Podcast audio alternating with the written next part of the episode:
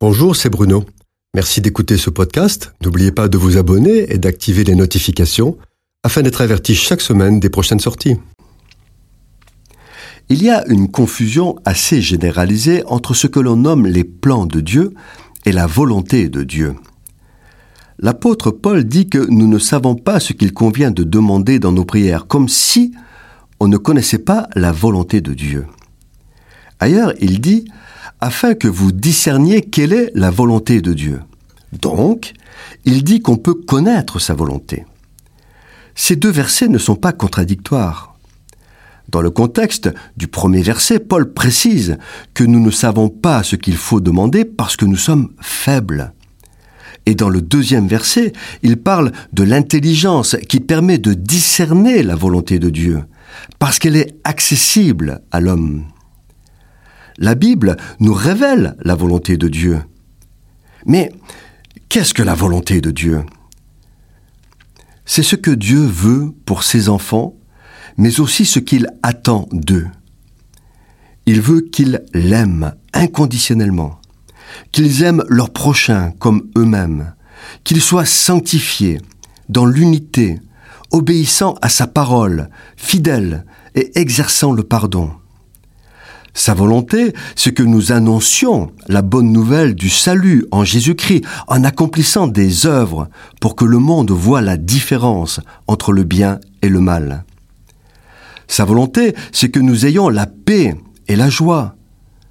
Et quand nous faisons cette prière, que ta volonté s'accomplisse, ce n'est pas une demande que nous formulons, mais c'est une confession de foi où nous disons à Dieu, je sais que ta volonté est bonne et je veux qu'elle règne sur le monde et dans ma vie.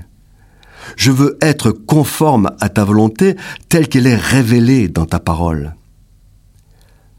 C'est plus compliqué concernant les voies ou plans de Dieu. Nous ne connaissons pas les plans de Dieu.